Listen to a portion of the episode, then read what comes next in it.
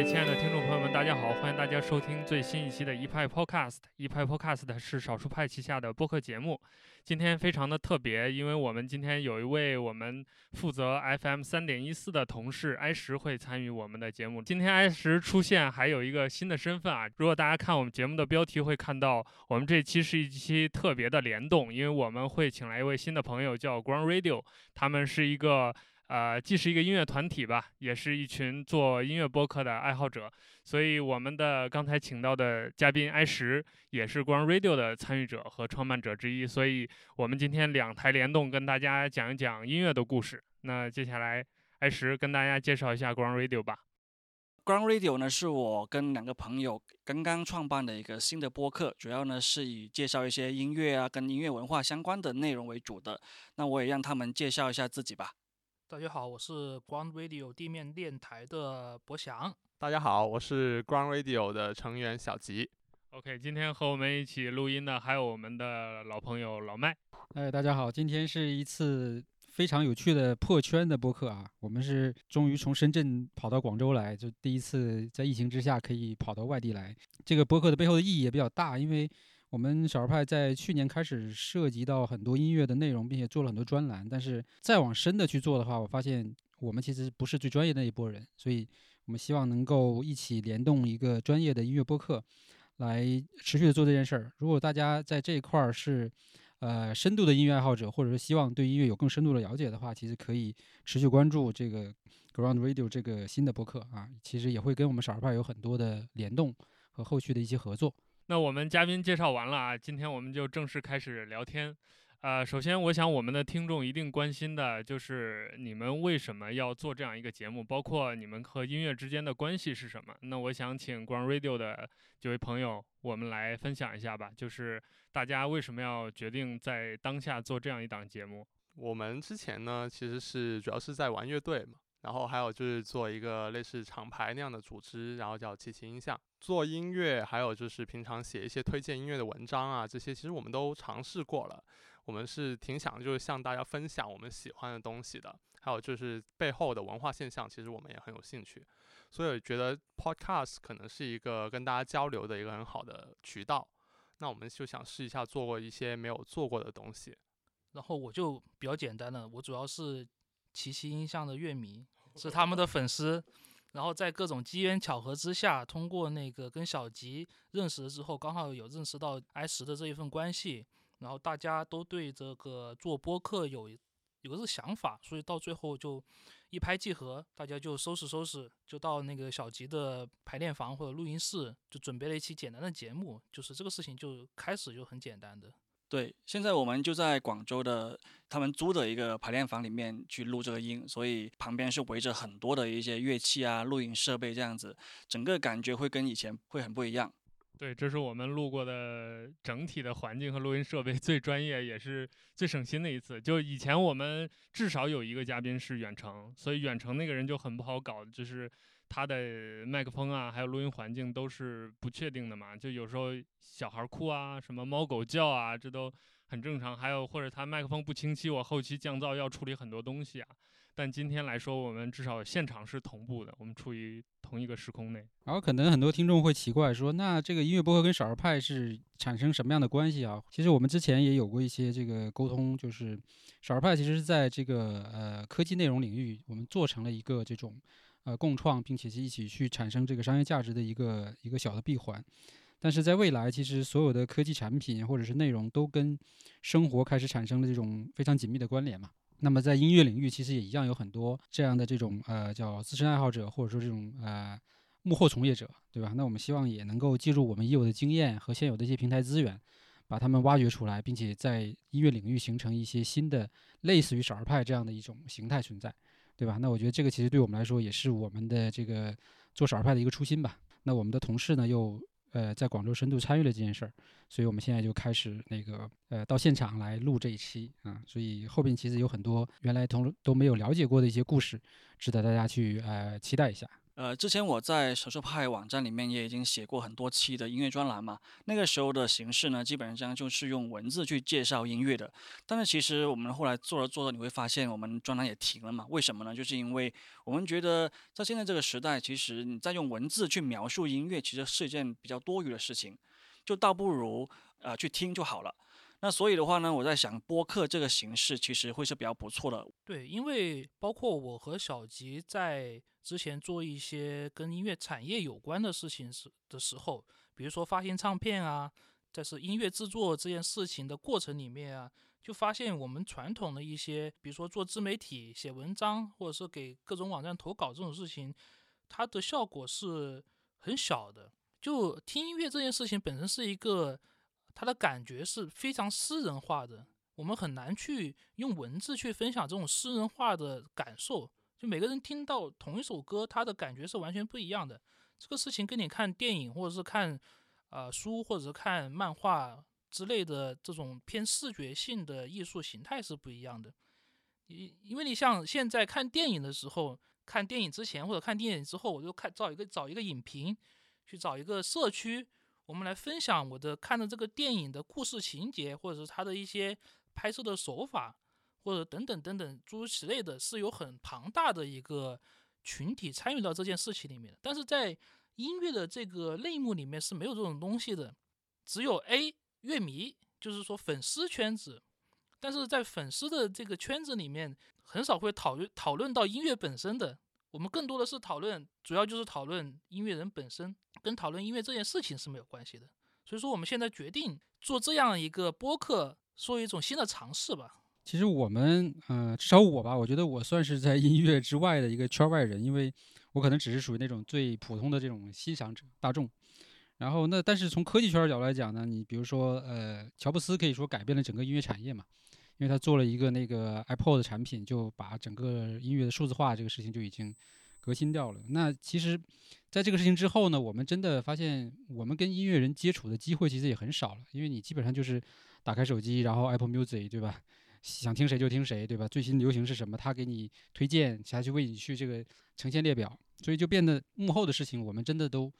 都不知道啊。所以其实我们很想了解说，那今天其实对于这个音音乐从业者，或者说今天整个音乐的这样的一个行业或者情况，现在到底是怎么样的？那个我因为我是跟一群朋友一起建立了即兴音像，那即兴音像它相对于正式的那种音乐公司来说，其实它更像一个就是地下的课余组织，经常说自己叫做课余兴趣小组嘛。就我们都不是呃专业做音乐产业里面的人，然后我们也没有想要把自己这个组织变成一个。音乐产业里面的一部分，所以呃，我们更像是跟大家分享我们喜欢的音乐或喜欢的乐队，但是我们做的可能就是比普通的乐迷多一些，就不只是按一个分享按钮，我们可能会呃把自己喜欢的乐队请过来演出巡演，还有就是嗯发行一些我们自己喜欢的乐队的音乐，或者是我们自己做的音乐。初衷来说，其实是一个分享的目的。但是呢，其实在这个过程中，我们也就是慢慢慢慢发现，这种分享，呃，就是大家的接受程度其实是相对来说是比较低的。一个跟我们自己的那个喜欢的风格可能还是小众了一些，这个可能有关系。另外就是我们呃，可能跟很多东西就不是那么的妥协吧，就这个跟我们自己的人比较别别扭是有关系的。对，这就比如说我们对于很多一些呃，比如说微信的推广啊，还有一些就现在很流行的各大音乐平台的，我们都就是觉得有很多不好的地方，所以我们也没有说全盘去接受、去拥抱这些手段，所以我们其实在宣传上面是比较落后的。那实际上从我们了解的音乐产业里边，比如说从歌手的这种什么内容生产到最后的这个商业发行，对吧？那中间可能还涉及到什么这个商业的这种推广之类的，那。我们现在在做这些事情，在这个大的模块里边，应该是属于，呃，怎么样的一个阶段？属于种种子那那那个那个阶段，还是说是其中的也是其中的一环呢？博翔之前有在就是正式的唱片公司工作过，我觉得这个可以让他来分享一下。因为传统的唱片公司怎么说呢？就现在传统的唱片公司，其实对大家来说已经是一个很陌生的概念了。就比起那种特别大的，像什么华纳呀，他们现在业务主要是输出艺人为主的，并不是说我要做一个碟，我灌灌一个碟之后，我靠这个碟的销量来赚钱，不是音不已经不是音乐已经不是音乐本身了。我我是输出明星，我是输出 艺人，我是参与到这个节目里面，参与到综艺里面。但是呢，像特别传统的那种唱片公司怎么样呢？我去发歌发碟，然后推广我这个碟，靠这个碟来赚钱。然后这个市场已经是非常紧缩、非常缩小的一个状态，它已经是一个很小众的一个事情。它的主要的人群就是那种喜欢听高保真音乐的发烧友，给他们制作一些这种所谓的高保真的 HiFi 音乐的一些唱片。对他们也基本上不会做所谓的原创音乐的，用他们的话来说就是这样的，他们就会很纠结，一个是我是要做发烧的重新录的碟，还是说我要做原创的音乐？因为啊，做原创音乐根本卖不出去，人家只会听以前的老歌，这是他们的现在一种困扰他们的事情。就是现在大部分所谓的发烧音乐爱好者，主要是想要听得舒服就行了，就是有一个亮声，我们广东叫亮声，他们就是女中音啊、女低音啊、男低音这种啊、低会音炮啊这种。会威试音碟嘛，那其实就是说，其实真正大家基于音乐本身的这块儿的这个整个的产业，其实是在被挤压的很严重的这样一种状态。对，因为其实这个也就是一件事情，就整个唱片行业是赚不到钱的，没人没人愿意投入到里面，没有商业模式，就各玩各的，分化的很严重。就包括呃，我们以前很痛苦的一件事情就是怎么样呢？你去去任何宣称是喜欢音乐的地方、网站啊、论坛啊，或者是各种大小的交流的群啊，到后面大家就变成讨论耳机去了。又又又进入到科技，圈了。其实到 后面，其实现在那种卖耳机的、卖前端的，倒是赚了不少钱，但是音乐人就穷的开不了锅。确实，因为这个可以说科技其实已经让音乐制作和发行这个事情已经变得非常的简单了嘛。本身从这个形式上来说是没有什么门槛，但是反而变得让创创作成了门槛，因为大家失去了原创能力，对吧？也没有原创的空间，这个其实是一个挺挺悲哀的事情，我觉得。也不是说没有说原创的空间吧，是因为原创的空间是一直都有的，只是没有受众。没有受众。就不乏我们不乏创作者，但是没有听的人对，我明白。那其实我说的空间就是，啊。生存对对空间的，对的，对的。嗯，嗯，但是我们对未来，我觉得还是有一些比较好的憧憬吧，因为我们可以理解为上一个阶段是属于这种叫怎么说呢，就叫叫野蛮，野蛮野蛮成长的阶段嘛。但是到接下来的话，肯定大家对于这种消费的这种细分，或者对于消费的本身的这个呃本身的内涵是什么，以及它的一些精致度的东西，其实开始有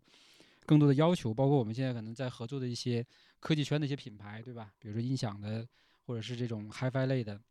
那他们其实都愿意去跟我们多做一些关于音乐背后的一些故事，而不是说可能我今天找你来就是说要你跟我谈器材，我的这些什么阻抗啊，我的这些什么什么什么降噪啊这些东西，他更多希望说我通过音乐内容本身来带出我品牌的价值，所以我觉得这个其实也是一个很好的一个趋势嘛。当然更希望说未来我们也真的能，音乐人其实对于我们来说都属于创作者的呃这一类，只不过可能大家的形式不同而已。所以我们也希望未来我们有可能都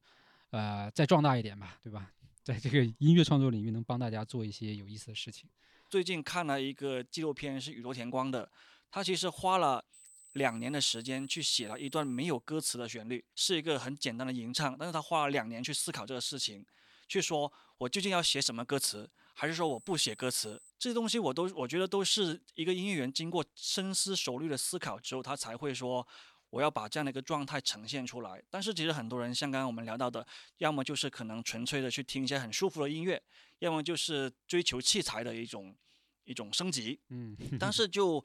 忽略了音乐，忽略了音乐本身的一些嗯包含的内容，它的力量。像刚刚宇多田光那个例子，其实你如果不听他自己讲他的故事，其实你是很难够很难去感受得到他究竟是以一种什么样的心情，以一种什么样的啊、呃背景去创作这样的一个东西的。刚刚你们也讲到说，大家讲来讲去就变成讲耳机。其实我我自己的理解就是说呢，好的设备肯定是要有的，但是你用这个好的设备，它是应该能够听得到更多音乐人花的心思，对对你未必需要说很专业的嗯去听得懂什么和弦啊、什么 solo 这种东西，但是我相信里面的一些音乐人创作时候的一些设计、一些用心良苦的地方，我觉得应该是用一些足够好的设备吧，去能够把它感受得出来的。嗯、我们刚才有聊到一个概念，就是独立音乐。然后我其实我就想到一个讨论啊，就是包括我最近也约了几篇这个稿子在发在少数派，也是关于地下音乐的，就是这个概念怎么定义的问题。我觉得就每一个涉及艺术的行业都会讨论吧，比如什么叫地下电影，什么叫独立电影。那包括我们音乐也是，什么叫独立音乐，什么叫地下音乐，就包括所谓的主流和非主流之间的这个关系或者它的界限在哪里。我觉得这个是可能困扰了很多听众的一个问题吧。就是比如说现在我们能在电视上看到的流行歌手，我们会觉得他们是主流的。那这种你也能看到他，但是好像我们又觉得他不那么主流的歌手应该怎么定义？呃，我自己觉得哈，因为其实现在独立音乐这个已经有点像是大家说出来有一点像是一种音乐风格，就觉得说 indie rock、indie pop 是一种音乐风格，但其实最早的时候它是用来形容那些就是跟主流的那几大唱片公司没有关系的一些小的乐队或小的唱片公司，我们叫那些叫独立厂牌。那到现在发展到现在，在中国来说的话，我觉得其实大家都是独立音乐很多，就大家都在单打独斗，因为它没有一个很完整的产业嘛。但如果真的要去抠这个概念的话，我觉得可能对于我来说，一个没有呃真的商业的资本去运作的厂牌或乐队，我觉得可能就可以说是独立音乐。单独拿出来说，独立的这个概念，其实它的意思是独立于商业资本之外的发行。它其实更多的是针对发行这件事情来说，不管是音乐也好，电影也好，游戏也好，独立是因为我不通过这些大的发行商帮我发行，就能叫做独立的。它跟内容其实不是特别有关系的，就主要还是看发行方式。跟我们的独立开发者是一样的概念，其实只不过后来这些人越来越多了，就形成了一种风格。对，比如说我们经常会听到什么呃哥特摇滚 （Gothic Rock） 啊，啊、Glam Rock 啊，然后变突然间来了个 Indie Rock，大家可能就下意识觉得说，哎，这个可能也是一种新的风格这样子。啊，独立音乐这个就明白了，跟我们说的独立开发者其实都类似的意思。那地下音乐呢？地下这一块又是什么？其实现在好少人会讲到地下音乐这个词了，但其实我觉得这个词是一个蛮好的词，就是我把我跟就是主流的划清界限的感觉。那我觉得地下可能是更少数派一点的感觉的东西，就是就是它呃除了独立以外，它更是一种更另类的，就是可能更不被大部分人接受的，但它不一定是很不好的东西。跟 indie rock 我觉得是一样的，就是你一开始了解到这个概念的时候，同时你也会肯定会听到一些音乐风格嘛。当我们很多年前刚开始讲地下音乐的时候呢，同时接触到了一些音乐风格，基本上都是那种很原始、很粗糙，甚至是很暴力的一些表达形式。所以可能从那个时候开始，很多人就会以为说，地下音乐一定就是那种很硬核的、很难入耳的那种感觉。它其实跟 indie 也是一样的，只是个状态而已。比如说《中国有嘻哈》这个节目出来之前，很多 rapper 他也是说自己是地下 rapper 嘛，曝光之后就不是地下了，曝光之后就地上了，就刚好跟我我们这个电台的名字也是一样的。所以刚才我觉得我们提到一个重要的概念啊，就是发行，它是可能比创作更能决定一个音乐的性质，或者是它的这个市场的流向的一个点。那其实我今天在录这期节目之前，最好奇的、最关注的就是音乐的发行，因为我平时就我近两年吧，受我朋友影响，我已经也很少从主流的平台去听音乐了，什么虾米呀、Apple Music。我第一个音乐源是 Bandcamp，就然后偶尔也买点实体的这种东西，所以我也想听听各位对于这个音乐发行，尤其是像你们都是做这个的，在这当中有没有一些故事，包括你们的理解是什么？我觉得刚才 Nick 讲到一个很重要的点子，就是说这个发行其实是这个独立音乐的，就发行的方法是这个独立音乐的一部分，它决定了这个音乐是否独立。就是我们我自己做这个呃音乐厂牌的经验来说，我觉得就做事情的方法是很重要的。这做事情的方法上体现了你一些美学的取向、观点都有在其中体现，这是非常重要的一点，并不是说我只是单纯的去反抗这个呃主流，我就不愿意跟资本合作而已。所以，呃，刚才呃你说到发行，如果像我们自己来说的话，因为我们不是正式的音乐厂牌，那我们在发行前呢，就会呃，首先是音乐人创作之后，他们会把那个创作好的成品、录音好的成品会交给我们，交到我们手上之后，我们有需要的一些专辑，我们会去申请一个版号。但其实版号这个东西呢，其实你说它有用吧，它也有点用，就是如果你有版号，就可以在那种。呃，书店啊，就正式的商店里面去上架。但如果你没有版号的话，你可能就只能在一些非 地下流通，对私人之间流通啊。比如说我们自己去出售这样子的。那申请了版号之后呢，我们就要去设计这个东西，就是实体。那实体的话，现在我们主要有三种载体，一个是最传统的呃 CD，然后还有就是我们现在复古回潮的这个磁带，还有黑胶。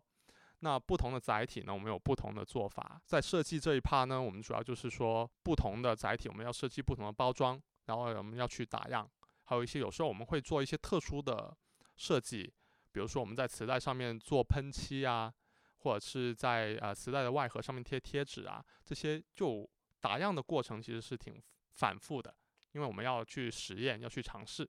这也是花了蛮多时间的。然后之后就呃做好这些之后，我们就也拿到版号，最后就是做成实体之后，我们就要去销售。销售的话呢，占我们很大一部分时间的就是去发货去卖，因为因为我们只有一般来说可能只有一两个人去操作这些事情，所以其实这些是占我们很多时间的。还有就是宣传，因为我们也没有什么很多的宣传手段，所以我们要想办法去啊让大家知道我们这个乐队出了专辑。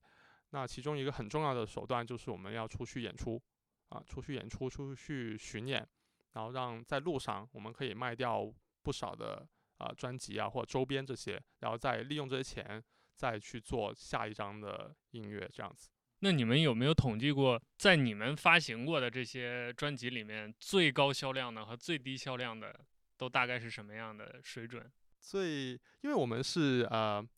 做的东西是比较限量的。我们也不打算做很多，所以呃，卖的最多的可能就 CD 来说的话，一款可能就是三百张这样子，非常的少。其实是可以去再版的，但是就有很多原因吧，就是也没有实行这样子。因为它作为一种特殊商品，它其实很难摆摆到那个台面上来做宣传啊，或者是说登上。也不是说更大受众群体，很简单，你这个东西拿到淘宝上卖就是卖，就是不能给你上架的。对，现在淘宝的规管越来越严了，就是这种东西是上不了架的。我们之前也有一个淘宝店，就是因为上架了我自己乐队的黑胶，然后被人家扣分扣掉了，就店就没了。所以据你们的观察，就是中国的乐团还有乐手在类似于 Bandcamp 这种平台上卖的成绩怎么样？我据我了解的话，因为我们自己是用 Bandcamp 的。我们自己是有一个 Bandcamp 的主页，而且我也觉得 Bandcamp 是目前来说所有平台里面做的最好的。它没有任何的门槛，只要你想卖就可以卖，你想卖一块钱也可以，你想卖九百九十九块钱也可以，甚至你不要钱就是送都可以，就你可以让大家随便付多少钱来卖来买你这个音乐都可以的。那呃，虽然他要收取一定的手续费，但是我觉得那个是值得付给他们。但是对于我们自己来说的话，感觉中国的乐迷还不是很适应去这些平台上面去购物，啊，一方面是语言的问题，可能是因为呃 Bandcamp 它现在没有中文版，另外一个是它的付款方式是支持 PayPal 还有信用卡，但是就不支持我们常主流的这个微信支付啊或者支付宝支付，就这两个门槛来说，我觉得阻止了很多人去上面买东西。国内的乐迷还是比较喜欢收藏实体比较多吧。比如说，大家有没有去淘宝搜过一些独立乐队的专辑？像呃 Chinese Football 啦，小吉他们乐队的第一张专辑的那个黑胶啦，还有那个动物园钉子户的首版专辑，都是卖到很贵的。一开始我是觉得非常的匪夷所思，就是说以前我们听 The Cure 啊、Pink Floyd 这黑胶好像反而都还没那么贵，为什么我们这些国内乐队的的专辑 CD 才卖了几个月？就已经卖到几千块了，对，但是有没有人买我就不好说了。所以这个我听下来，其实做实体发行其实还挺挺重的一件事情啊。因为你像我们，我们做线上内容，那我们就比较简单，就是虚拟的嘛，对吧？你们既要做这个实体产品的设计，甚至于生产，对吧？还要做这个 物流发货，对吧？然后其实其实关键的还是里面的内容嘛。就做实体发行本身就是做内容的一部分。对，但是你又又又变得很重嘛，因为在我们看来，你要做内容发行，其实你可以用虚拟的方式更简单嘛。所以这就是带来了一个很重要的问题，就是说，那这些音乐人，包括你们自己也一样，那在做这个实体发行过程中的收益，到底能达到一个什么样的 水水准？比如，因为我们其实有很好的考量，就是我们的作者，那他就是比如说签字写一千字，对吧？那结算下来，我们可能就是一百块钱，这是一个基础价。然后还有别的这种各种的其他的核算方式。那如果说我们跟他一起去联合做教程的话，那就是有这个分成机制，对吧？那到底音乐人，不管是你们作为这个厂牌，还是作为他自己就是一个原创音乐人，他的收益到底到底会有哪几部分？然后到底能 达到什么样的水准？现在很很好奇这个事情。收益来说的话，主要有几部分，一个是刚才说的卖专辑，就是周边的产品，然后还有实体的唱片。呃，另外一个就是演出，啊，我们办演出、办巡演，收门票，对，然后还有一个就是参加一些音乐节，甚至是商演，虽然商演机会不多，啊，一般来说是没有的。那，嗯，对对，那那这三部分来说的话，呃，我觉得占比重最大的可能还是周边产品。实体的东西比较多，巡演的话，现在成本挺高的，场地的租金，场地它本身的租金就很高，他们自己生存也很困难，所以呃，最后的话，音乐人去租这场地也需要付出一笔可观的费用，然后如果你的门票卖得很惨，那你很有可能就是一趟下来你就是亏钱的，啊，那还有就是说呃，最后那些参加音乐节的话。不是很多乐队可以去参加，嗯，所以这个机会也相对来说是比较少。总体来说的话，一句话总结就是，你不能单靠这个做乐队去生存，你还是得有一个正职。嗯，还那还是挺难的。嗯，基本上是靠兴趣才能够支撑得下去的。那之前反正网易，因为我们跟网易音乐这些都是有有过接触和合作的嘛，那他们其实肯定是一直在倡导说，他们要支持这种。独立音乐人啊，对吧？他自己可能也有他的这个相关的一些，呃，上面的一些发行的功能什么的。那实际上你们在在做这一块的线上发行的时候，实际的情况是怎么样的？会比线下更好吗？还是说更难？线上发行其实我们自己在做这个的时候是遇到一些困难的。就我们自己一开始的话，也没有想那么多线上发行，因为一开始没有这个概念。嗯，我们就觉得说有个地方可以让大家来听就行了，所以我们一开始就用了自主性最高的 Bandcamp，嗯，我们就传到上面去。结果呢，后来很快就发现，我们上传到 Bandcamp 的音乐就被人家盗版，对，就传到网易云或虾米这些平台上去了。啊，这并不是我们自己想主动想要的。之后去接触这些平台。他们也会说，其实我们是大平台，你们可以上传你们的音乐来这边，让当更多人知道。但其实对于我来说，我就是想要有一个自主的选择权嘛。那我想要用什么平台，我就用什么平台。但是你现在就是变得让我没有办法选择，因为当时我是想要跟他们沟通说，要不你帮我下架这个音乐吧，因为不是我自己想要传的。当时他们就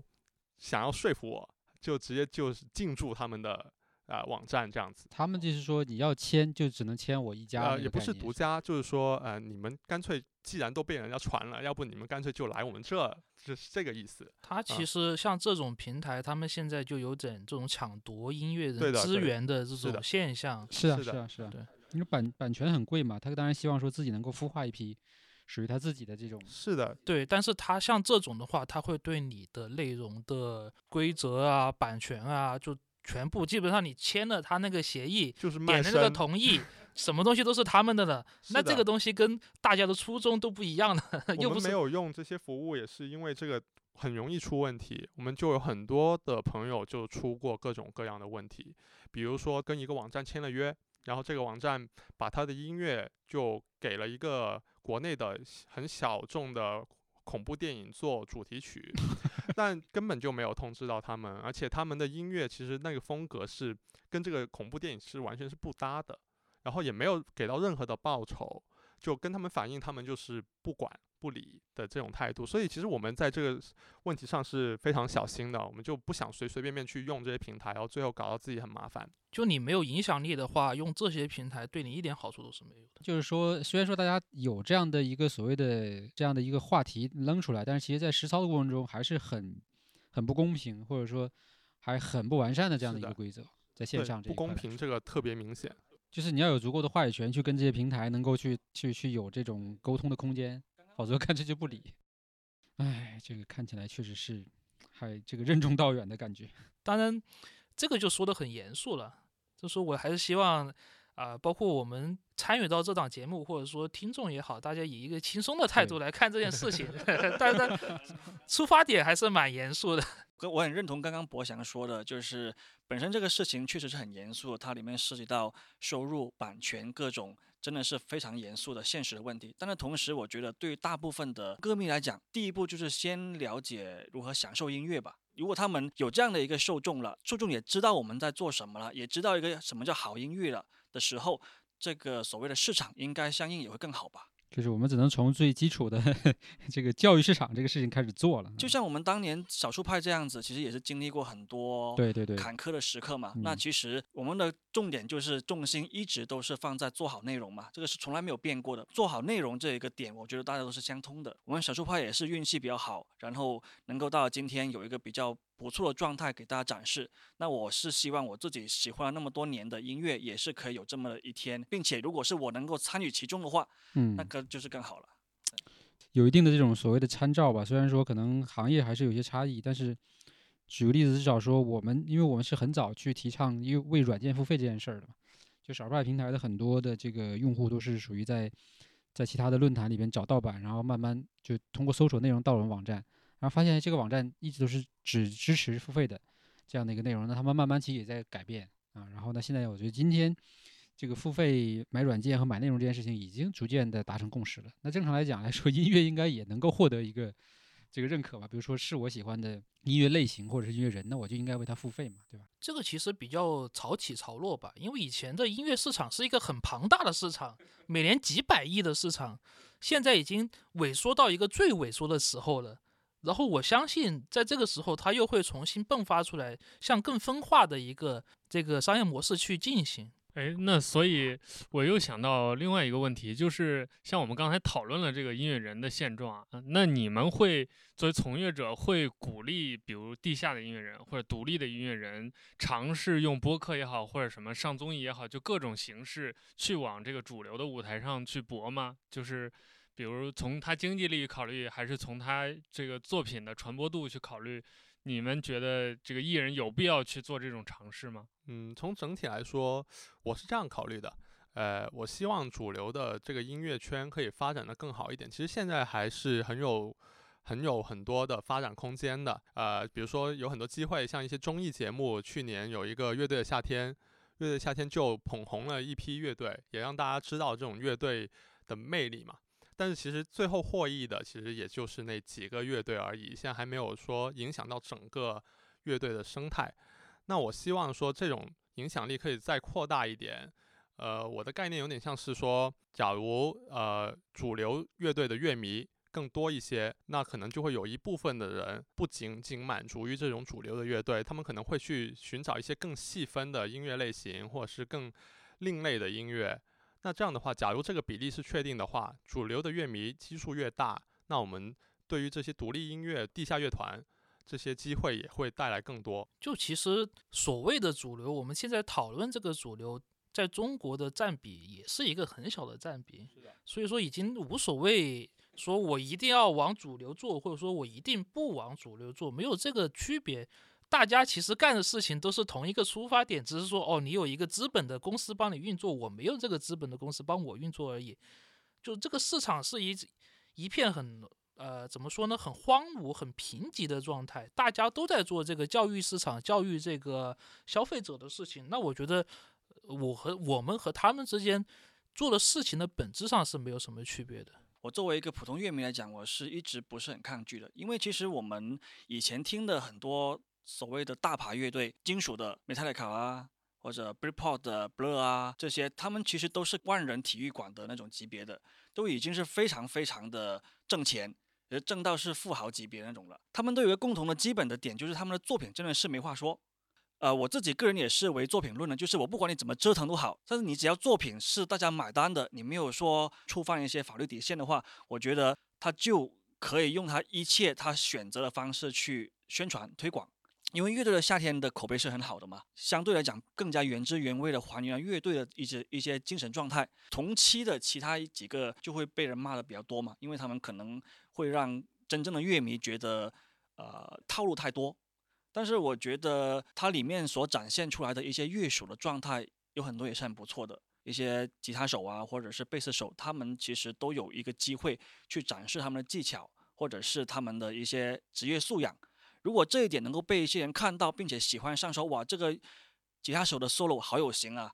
我想要去听一下他所在的乐队，我想要去了解一下这个我从来没有听过的吉他的形式，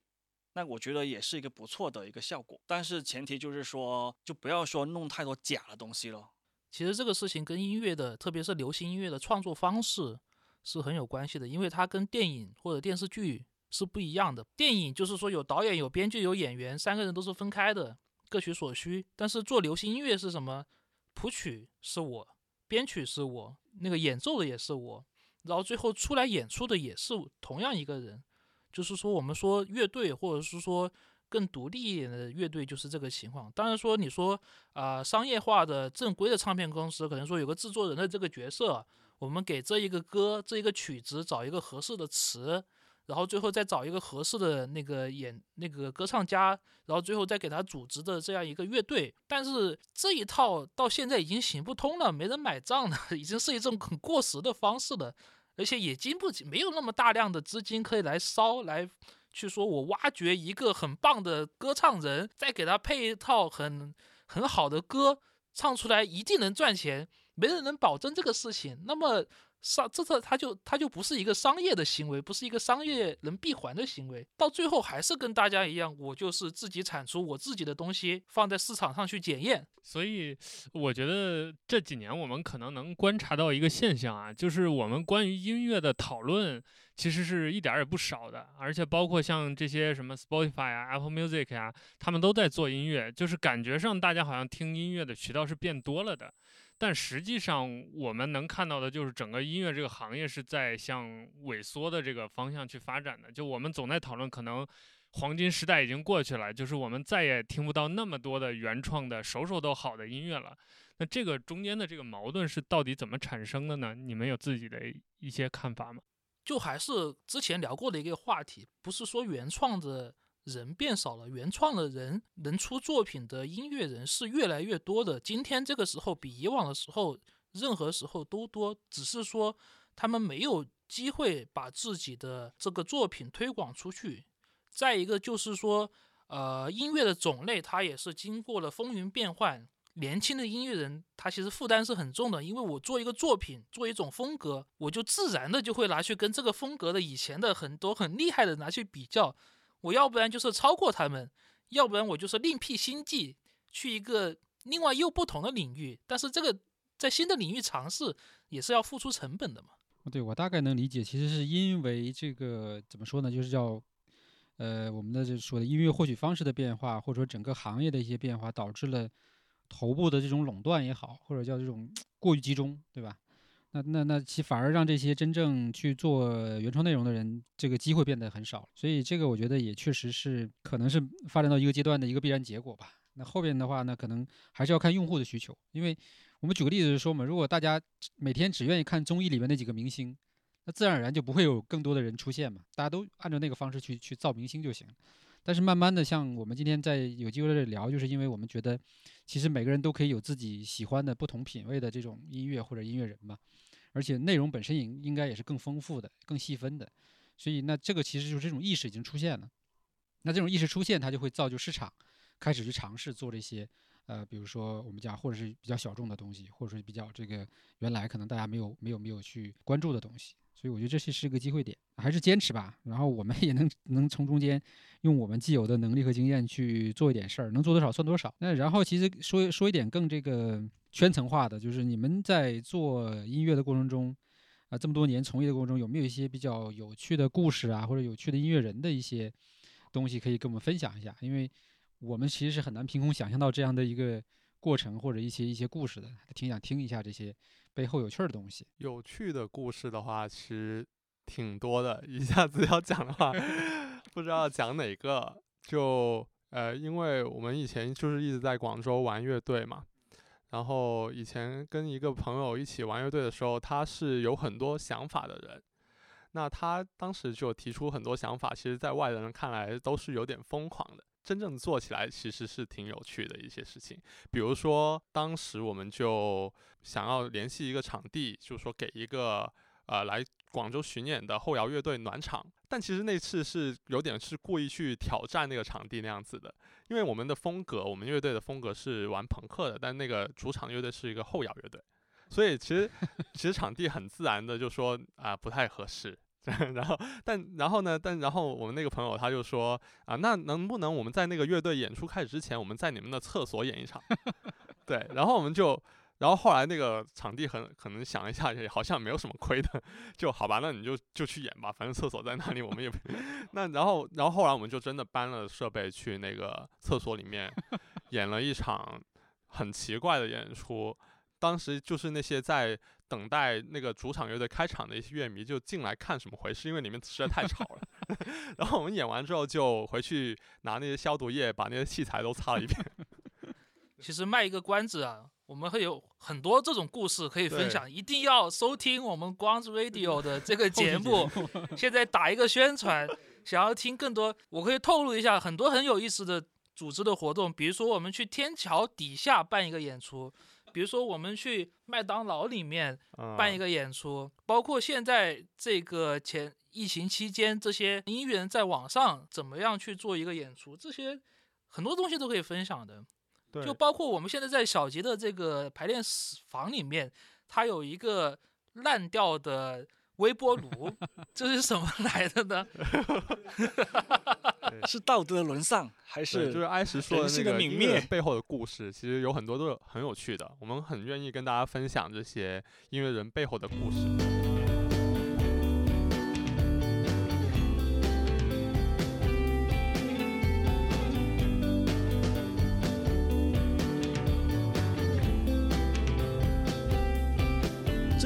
在办音乐专栏的时候，其实也是考虑过一个担忧，就是说少数派很多年都是以数码科技之类为主的嘛，那为什么突然间搞一个竟然能在少数派听音乐这样的一个栏目呢？其实我们觉得，就是音乐也好，电影也好，它其实或者游戏也好。它其实就应该是人们的一种生活方式，特别是现在这个时代，大家已经解决了很多问题之后，已经更享受精神上面的一些一些文化内容吧。我觉得，那音乐对我来讲是一个算是比较熟悉，并且我也是觉得它能够影响很多人的一种文化载体吧。对，这个其实从大的规划上来讲的话，其实都没有冲突，因为当年我们从哪怕我们是从这个应用 A P P 开始做这个内容，但当时我们就想到了说 A P P 会是未来的生活的一个入口吧。随着手机的普及。然后，那你所有的服务或所有的这些这些内容都可以通过 APP 来获取。那这件事情其实已经实现了嘛？今天你真的是从早到晚，你你根本离不开这些应用。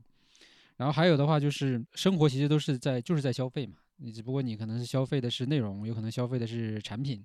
对吧？也可能消费的是这个这个这个一种一种一种口味。反正，呃，大消费其实可以涵盖一切。在消费的过程中呢，其实你就会发现，呃，总是有一些此起彼伏的东西。包括上一期我们其实是找了。一个脱口秀圈子的朋友，对吧？就是效果文化的一个，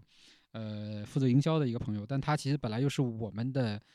早年在这个效率工具圈里边认识的一个朋友，但他转行去那边，那其实也会发现，其实那个圈子也是从无人问津，对吧？到这个可能也是在地下这种所谓这种黑黑黑暗的阶段，那今天可能有一些从业者有机会把他又重新带到了这个公众的视野，对吧？然后那也也不错，像大平台、腾讯这些也愿意去支持。对，所以我觉得，呃，独立音乐也还是肯定会有这样的时间点的，对吧？只不过是在什么时间点，这个有的时候很难讲。一个什么时间、什么人来完成这个事情？对对对，就不知道了。所以我觉得我们反正，呃，做好我们该做的事儿呗。而且就是在这个时间点到来之前，其实这个本身就是我们的一个生活状态嘛。你像小吉他自己玩乐队，包括策划厂牌，就已经是这么多年。然后我相信这个已经是他生活一个常态了，已经不是说哦，我我为了今年要完成什么项目，所以我才去做这个专辑。像我也是，就是我就是每天起床有空，我就会想办法去听歌，不管是便携也好，不管是用音响也好。诶，我觉得既然聊到这个，我们就聊一下吧。大家平时都是怎么听音乐的？包括去哪里听啊？用哪些设备啊？还有包括大家都会风格上更喜欢哪个音乐，我觉得都可以分享一下。尤其是像我们的听众，可能我猜想我们听众应该是听流行比较多的，刚好三位跟我们分享一些新的风格吧。呃，我们先分享器材吧。我觉得我们的听众可能会比较先聊耳机，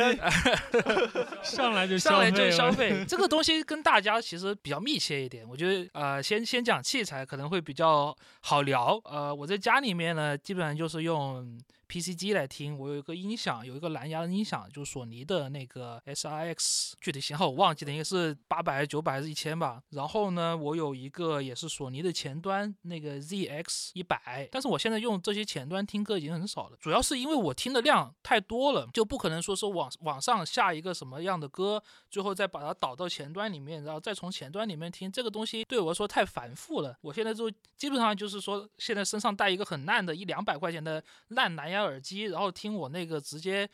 呃，在网上的流媒体用的一个呃 YouTube 的第三方软件和 Bandcamp 的 APP。我跟博翔差不多，嗯，我也是，就是在路上的话，我一般也是用一个破烂的 蓝牙耳机，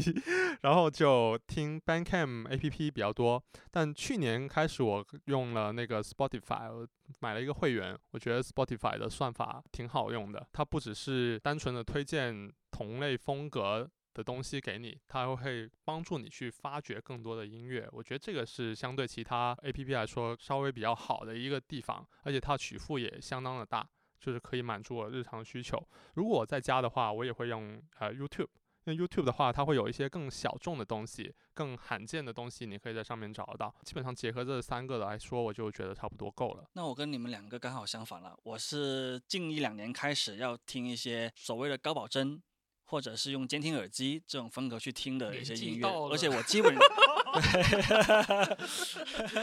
而且我是基本上只在家里面听音乐，专门的给自己安排一些时间去听音乐。因为我从小到现在的话，各种风格基本上都有接触过。那近年来的话呢，可能因为年纪也比较大了，就开始听一些比较。温暖的流行乐，比如说我刚刚讲到的宇多田光的最近的两张专辑，是我特别喜欢，而且是近一两年一直在听的，可能也跟自己的人生经历有点关系吧。那我听的多了，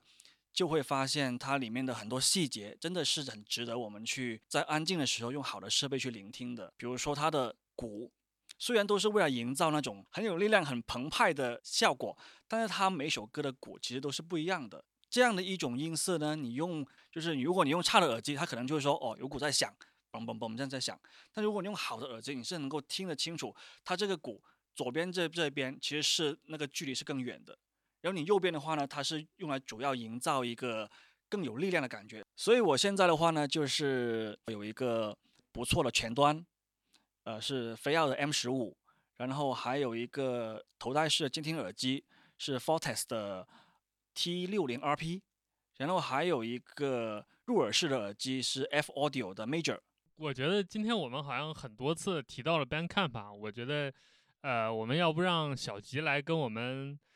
听众介绍一下这个 Bandcamp 到底是怎么回事吧？因为可能有一些听众还不了解，但其实这个平台确实是。挺棒的一个平台，Bandcamp 其实我没有太多去呃了解这个平台，它是它的历史啊或什么的。就是从我知道的时候，其实我就觉得对这个 Bandcamp 的平台挺有好感。我也是朋友介绍给我一开始，因为我发现上面有很多很多不同的很小的乐队，你在其他平台基本上找不到。然后这些小的乐队，他们也是自己在管理他们自己的页面，所以那它的页面也非常的简单简洁。基本上除了音乐，没有其他任何多余的东西。那它，但是它在首页呢，它也会有一个呃 Bandcamp Daily，它有点像是编辑的推荐啊，或者是编辑写的一些介绍的文章，也有在各地的一些作者写的关于当地场景的一些投稿。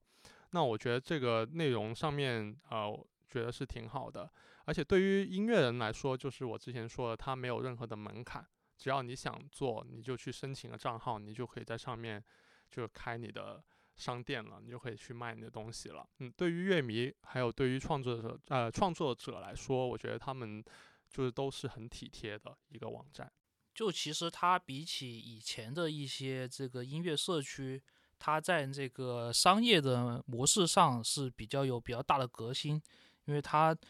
呃。很支持这种乐队自己发行自己的音乐。就以前我们有一些像什么 MySpace 啊，或者是 SoundCloud 啊这种音乐，也是很多原创音乐人会选择的一个社区，但是都没有像说 Bandcamp 这么方便，说我上传一首歌，直接就可以留一个这个支付的入口，然后直接就可以售卖我的音乐或者说我的周边，这个事情在以前是都没有的。然后 Bandcamp 还有一个特别有意思的就是说，它每个星期会有一期播客，叫那个 Bandcamp Weekly。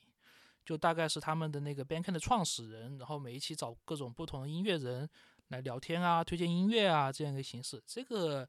呃播客其实如果说有这个英文的收听能力的话，听众都会去听一下，因为他会介绍很多全世界各种不各种各地各种风格各种完全不同你完全没有听过的东西都会在里面介绍。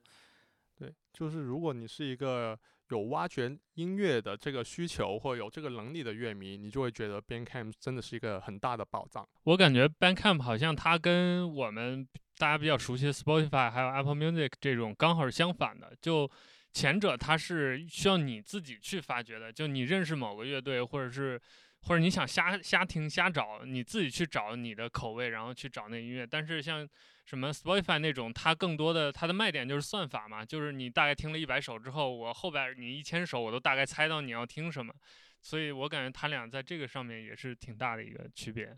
呃，对，非常关键的点就是它的方向跟 Spotify 啊、Apple Music 这些流媒体它的方向是反的。一般音乐人如果把他们音乐传到 Spotify 或者是 Apple Music 这种流媒体上面的话呢，其实都是为了让你去听，你听，你来听吧，来听，我就推给你听。通过各种的啊播放列表啦、歌单啦，或者是热推，更像是一个推广的作用，让大家让听众可以听得到这些歌曲，并且可能对对他留下印象这样子。但是 Bandcamp 的话呢，它直接就是一个商城，你可以主动去发掘，但是更重要的就是它在上面可以直接购买音乐人的一些产出。像呃数字音乐也好，或者是实体周边也好，都能够直接在上面购买，并且跟音乐人可能产生更近距离的一些联系。啊，听众朋友如果有兴趣的话呢，可以在网上搜一下，有一个文章，应该是叫 Bandcamp vs Spotify 这样子的，它里面会有提到某一年的一个销售数据，就是 Spotify 这些媒体其实音乐的歌被听到的时候也会算钱的嘛，但是要听很多很多次才能够获得一点点的钱。那有一个音乐人就写了这样的一篇呃总结说，其实看起来 Bandcamp 会更小众，更没有人知道，但是他每年在 Bandcamp 里面挣的钱是会多过 Spotify 这些流媒体很多很多的，并且都是真金白银的购买它的内容而产生的直接收益，而不是说哦，因为你可能偶尔听一个歌单听到我的音乐，但是因为这个点击量，所以我赚到了一丁点钱，这个整个呃逻辑是不一样的。那我们就继续聊一聊这听歌吧。各位都在听什么？最近要不要跟我们听众推荐一下，或者是讲一讲你最近正在听或者是有兴趣的一些音乐？怎么说呢？就 其实我们在说这个话的时候，我们三个人，我们地面电台这三个人，大家互视一眼，气氛凝重了起来。或者我我说一下自己的一些最近的经历吧。其实我就是上个星期五就请了两个朋友来我家玩，然后吃完饭的时候呢，我们本来想说看个电影的，那然后我们在发呆想看什么电影的时候呢，突然间我的朋友说：“哎，你那边那么多 CD，不如放上来听一下吧。”然后我们就开始放 CD，然后就随机的选，就这样放这样听，然后每一张专辑每一首歌，我们几乎都能够聊很多的东西，因为就感觉当年那种读书的时候的那种。热情突然间又回来了。我们之前其实很久都没有试过说有真的是有朋友坐在一块就这样去聊音乐，而不是聊一些什么八卦啊啊什么股市这种东西的。几乎我们所听过的每一首歌或者我们买买的每一张 CD，对我们来讲都是很有感情的，都是随时都能够拿来听，随时都能够很喜欢的。那第二点就是，我觉得还是对我们的听众负一下责，跟大家换一个角度，跟大家推荐一下我最近觉得听完之后很感动的一些音乐吧。那其中一个呢，就是 X Japan。X Japan 的话呢，我最近在听的就是他们的一张精选，叫 Ballads Collection，就是他们的情歌精选吧，或者是慢歌精选。因为以前的很多歌，你在年轻的时候听，就觉得说，哇，这个 Yoshiki 鼓手主创。很帅啊，很酷炫啊，还有其他手也是非常的牛啊，化妆也是很时髦啊什么的。但是你现在在听的话呢，是更能够去集中在他的音乐的歌词也好，或者他的感情里面，然后真的就是在晚上会听到很感动，会觉得说啊，S Japan 要是给这个人真的是很伟大，真的是创作出这样的音乐，去留给所有人这样子。对我觉得大家应该可以听一下 S Japan 的呃慢歌精选，然后封面就是他一个人在海边站着的黑白照片那一张。对我还把这个专辑封面放到了我的动森里面，对，就感觉会是自己的一种情感的延伸吧。对，嗯，然后还有另外一张也是最近在重听的，呃，就是窦唯的《黑梦》。这个也是我非常喜欢的，我没有想到现在在听还会有共鸣。呃，《黑梦》这张专辑的话呢，跟你们现在所听到的窦唯的音乐都是非常非常不一样的。因为现在窦唯的话呢，他创作的音乐都是风轻云淡的嘛，但是《黑梦》这张专辑是非常的晦涩，会非常的甚至说黑暗的，就是你可能听完之后会有很多负面的想法。但是我觉得，呃，我很久之前已经觉得自己已经拥抱生活。要专心攻楼了，但是现在在听回来的时候，我又觉得说，哇，真的，这个人的思想真的很有前瞻性，而且你要想，这个专辑是很多很多年前就已经写好的，他的理念，他所表达的东西是完全不会过时的，不管是技术上还是说他的内容上。说到窦唯，我也有喜欢的，我喜欢幻听那一张。啊，幻听超喜欢！你现在知道四千块一张，现在要，但是我当时听的时候就是很惊讶，就是他在九十年代其实就已经超前的所有人做出了 shoegaze 还有呃 dream pop 感觉的音乐，但其实国内 shoegaze 和 dream pop 真的火起来其实是二零一零年以后的事情，就是他超前了差不多二十年，我觉得这。确实是很厉害。然后刚才你说到动身那个，我也把自己喜欢的照片 挂到动身里面。对我也有。那然后我也可以推荐呃一些我最近在听的音乐吧。我最近呃就是在写稿子的时候就有听到一张嗯来自一个香港独立乐队音乐。那他他那个乐队叫南洋派对 MYPD。然后他们在三月二十号出了一张专辑。那呃，我留意到这个乐队，首先是因为他那个主唱以前其实就是在广州玩乐队的。那他以前是一群香港的留学生，然后在广州组了一个乐队叫针对人类，那个乐队就是我们以前一起玩的。然后后来他回到香港之后，现在就刚刚在上两个星期就他的新乐队出了这张专辑。我听了之后，其实我觉得挺惊喜的。我之前就听过啊，看过他们一次演出。但是这张专辑出来之后，我觉得更加的呃完整，然后录音的质量也很好。它的，而且它整个概念是，呃，它在音乐里面讲了很多香港的不同的地标。那这些地标其实是对那些比较另类的人群，可能一些有意义的场啊地方。或者是他自己个人经历的一些地方，那他提到这些地标在这个专辑里面的不同歌曲里面，然后你组织起来就形成了一个他类似他，你从他的角度看到一个香港的不一样的一面这样子的感觉，我我觉得这个挺好的，而且他的歌词也非常的市井，那都是粤语，如果是如果能听懂粤语的话，会觉得这个专辑非常的有趣，他的说他唱歌的方式有点像是讲故事。就是那种 spoken word 的感觉，然后也很搞笑，所以所以整张听下来就是很轻松，你就可以听完，然后也很有意思。另外就是呃，我最近有翻出来我以前很喜欢的一个台湾乐队叫透明杂志，就重新听他们呃第一张 EP，然后到现在来说，因为是要写一篇文章，所以就拿出来听。现在听还是很感动，就是我很喜欢的一个。台湾乐队推荐大家去听。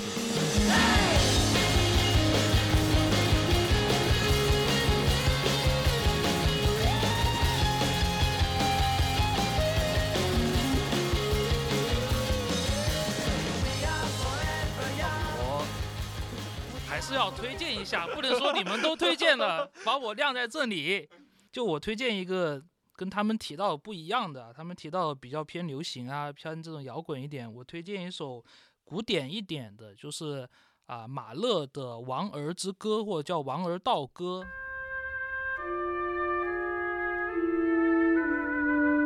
呃，可以听阿波多呃乐团演奏这个版本。呃，这一组歌剧呢。是我非常非常非常喜欢的一组歌剧，它主要就是在马勒他的最小的儿子不幸的病故之后呢，他为了纪念他的儿子，然后就写了这首非常悲痛、非常悲情这样一很但是又很有力量的，就是对死亡的探讨的这样一个一组歌曲。我觉得，啊，特别是在现在这个疫情发生的期间，大家可能觉得世界有点灰暗，觉得啊有点顾不下去的时候，可以去听一下马勒涛老人家怎么对这些生老病死的，他在音乐上是怎么一种态度。然后这个原文是很复杂的德文，没有那么好的水平，读不出来。但是大概就是叫《王儿之歌》或者《王儿道歌》，大家在各种流媒体上搜索也是搜索得出来的。对，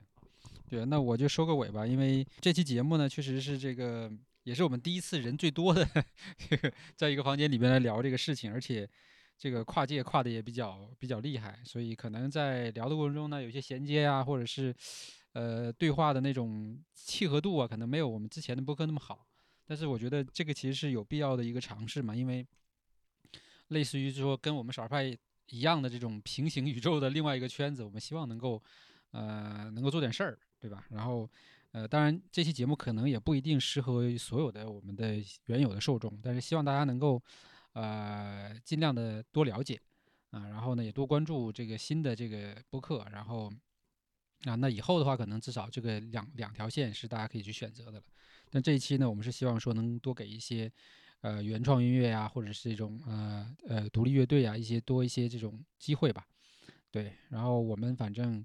呃还有很多之前的一些从业者，或者是相关的一些呃伙伴，对吧？不，甚至于说有很多这个器材的这些厂商啊，包括还有之前有做过很多相关 APP 的，比如说那个 Mozy。